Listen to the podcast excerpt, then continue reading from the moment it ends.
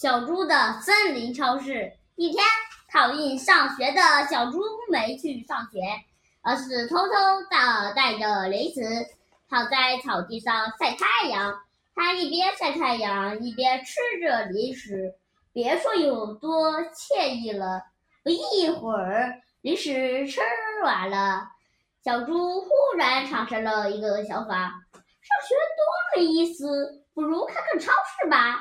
既可以赚钱，又可以吃零食，说做就做。他马上开始了行动，开了一个森林超市。小兔走进森林超市，要买胡萝卜。小兔说：“胡萝卜多少钱一斤？”小猪回答：“五角一斤。”小兔说：“给我来八斤。”说着，他拿出五元钱给了小猪。结果，小猪找给小兔两元钱。小猪。小兔高高兴兴地回家了。过了几天，胖乎乎的小狗走进超市。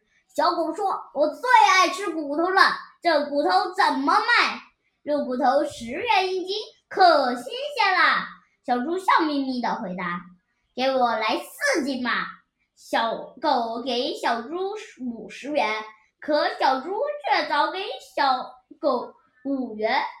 小狗一边气呼呼地走出了商店，一边说：“怎么算到的？连五十减四十都不会，简直是黑店！下次再也不来了。”就这样，没过多久，小猪的森林超市就关门了。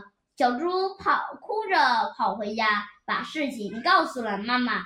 妈妈说：“做事不要慌，要一步一步的来。”先把学上好，才能把超市开好。于是，小猪就乖乖的去上学了。